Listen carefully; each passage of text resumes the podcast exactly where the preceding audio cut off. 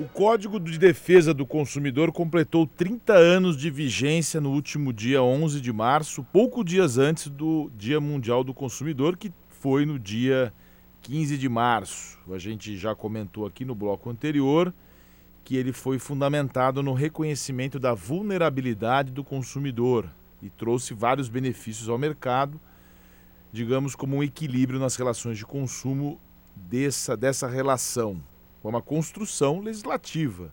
E para falar sobre esse assunto, nós estamos ao vivo agora com Guilherme Farid, que é chefe de gabinete do PROCON de São Paulo, advogado com especialidade em direito penal e processual penal, professor universitário e palestrante. Bom dia, Guilherme. Obrigado por nos atender. Bom dia, sempre um prazer poder esclarecer um pouco mais sobre a defesa do consumidor.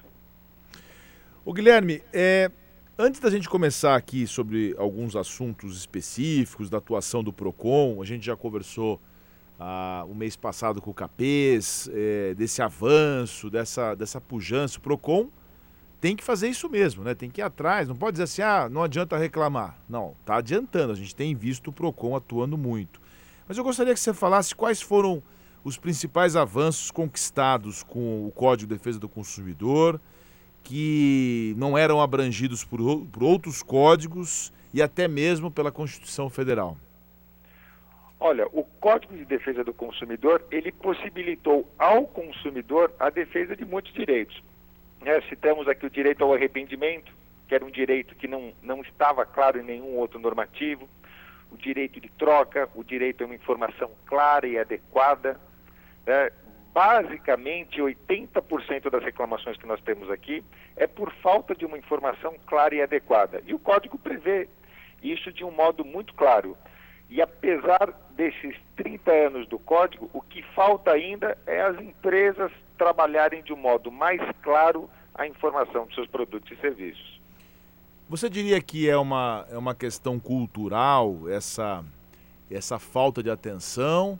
Ou porque lá atrás as instituições não funcionaram ou não exigiram essa aplicação do Código de Defesa do Consumidor? Olha, eu acho que é um pouco dos dois, mas eu diria que é mais cultural. Nós temos percebido aqui no dia a dia da Fundação que, de fato, não existe uma grande preocupação dos fornecedores na clareza do, da venda né, do produto e do serviço, principalmente no momento da venda porque é ali que gera o problema. Vende uma ilusão para o consumidor, hora que ele vai exigir, vem reclamação aqui para o PROCON.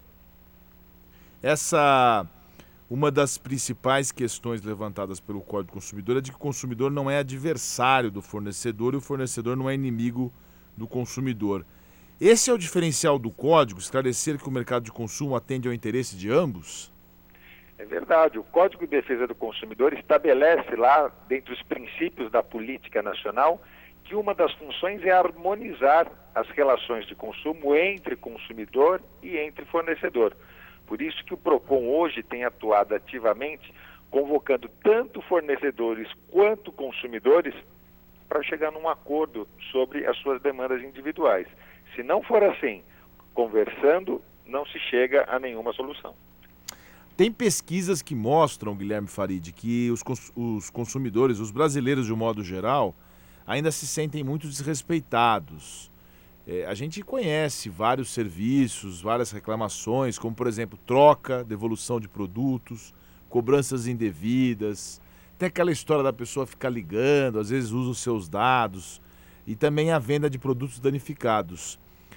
É, o que, que melhorou nesse sentido, não só pela atuação do PROCON, ou, na sua opinião, a gente precisa ter algum tipo de atualização do código com relação a, a esse tipo de situação? Olha, eu acredito que o código conseguiu uma tarefa exemplar, que foi se manter atual durante todo esse período, justamente por ser um código mais principiológico. No entanto, o fato de ser mais principiológico também prejudica em algum ponto em que as pessoas não têm uma correta compreensão dos seus direitos. Que eu acho que seria muito importante nos dias atuais, principalmente com os serviços essenciais que possuem agências reguladoras, é que fosse feito um tratamento é, de mais respeito ao consumidor junto às agências reguladoras Isso tem atrapalhado muito o consumidor que vira e mexe faz uma reclamação aqui no PROCON. Não encontra amparo no órgão regulador. Às 9 horas e 10 minutos, nós estamos ao vivo com o Guilherme Farid, que é chefe de gabinete do PROCON de São Paulo, que está tá fazendo aqui uma explicação sobre toda essa questão do Código do Consumidor e toda, a, todas as reclamações que têm chegado ao PROCON. Quando você menciona que esse código tem uma origem mais principiológica, que é um conjunto de princípios, que ele é mais abrangente, ainda, ainda tá, falta mais comunicação para a sociedade para entender o que, que ela tem que exigir e também do, dos fornecedores dos empresários, como ela deve se comportar, ô Guilherme? Exatamente isso, Sergei, exatamente isso. Vou te dar um exemplo que isso fica muito claro. Uma das principais pautas que nós recebemos aqui para esclarecimentos se trata sobre o direito de troca e também do direito de arrependimento, que está lá no código há muito tempo já. Né? Tanto o consumidor quanto o fornecedor poderiam já deixar isto melhor explicado para que não houvessem reclamações. Mas ainda hoje se faz necessário explicar como é que funciona a troca, como é que funciona o arrependimento. Então, falta o exercício né, do direito, tanto pelo fornecedor quanto pelo consumidor. Na, na parte essencialmente voltada à questão dos nossos dados, né? Você tem uma, uma nova lei de proteção geral de dados, é, como, é que, como é que o PROCON tem atuado com relação a essa questão das pessoas pegarem os seus dados, os seus CPFs, e de que forma que o Código do Consumidor garante a proteção dos nossos dados e quais são as penalidades previstas para as empresas que, viola, que violem esses tratados? Olha, como você bem colocou, entrou em vigor uma nova lei né, que estabelece uma maior proteção aos dados e temos utilizado ela de forma complementar ao Código de Defesa do Consumidor, que estabelece ser uma prática abusiva prestar um serviço em desacordo com outras normas regulamentares, que é o caso da Lei Geral de Proteção de Dados. Então, o PROCON mantém hoje um canal de denúncias aberto, onde o consumidor pode fazer a sua denúncia se percebeu que está o seu dado sendo utilizado de forma indevida. PROCON notifica a empresa para esclarecimentos e, caso ela não comprove, ela é autuada com base no Código de Defesa do Consumidor numa multa que pode chegar em até 10 milhões de reais. Alguns ouvintes mandando mensagens aqui, Guilherme, falando sobre a ação dos bancos, é, as tabelas que os bancos usam, a, a, forma como são tratados os clientes. Aliás, duas situações recorrentes: bancos e planos de saúde. Ainda tem muita reclamação sobre esses dois serviços. Exato. Começo aqui falando com relação aos planos de saúde, até por conta de uma novidade dessa semana, o PROCON ingressou na justiça contra a ANS porque ela se omitiu a regular os planos de saúde coletivos, a regular os reajustes dos planos de saúde coletivos, permitindo assim uma livre negociação entre as partes. E o próprio Tribunal de Contas da União apontou que a ANS não dispõe de mecanismos efetivos sequer para monitorar o mercado. Então, o PROCON ajuizou essa semana uma ação cobrando atitudes e uma resposta mais efetiva da ANS com relação ao tratamento do consumidor, porque, de fato, as reclamações cresceram em 10 mil por cento do ano passado para esse.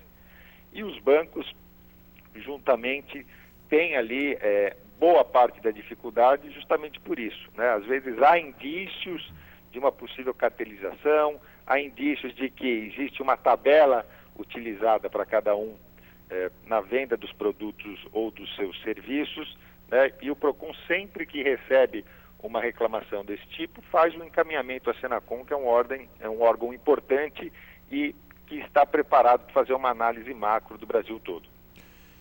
Para encerrar, Guilherme, com relação ao comércio eletrônico, a gente até não só por conta da pandemia, mas era algo que já vinha a galope, né? Aumentando muito.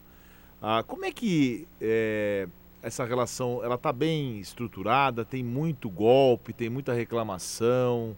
Tá, está contento e o Código do Consumidor atende plenamente essa nova realidade de consumo virtual? Olha, o Código de Defesa do Consumidor atende a contento. Quem não está atendendo são as empresas. Por incrível que pareça, elas conseguiram, as empresas de varejo online conseguiram superar o setor de bancos e de telefonias em número de reclamações. Principal reclamação: o consumidor compra e não entrega.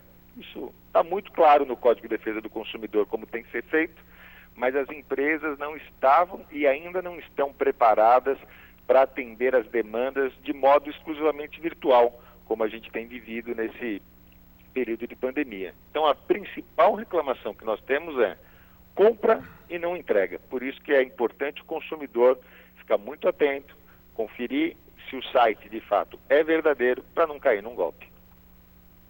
Conversamos ao vivo com o Guilherme Farid, chefe de gabinete do Procon de São Paulo, advogado com especialidade em direito penal e processual penal, professor universitário e palestrante. Guilherme, muito obrigado por sua participação aqui no Oito em Ponto. Um grande abraço para você e a todos aí do Procon. Parabéns pelo trabalho, viu? Obrigado, meu caro. Seguimos à disposição.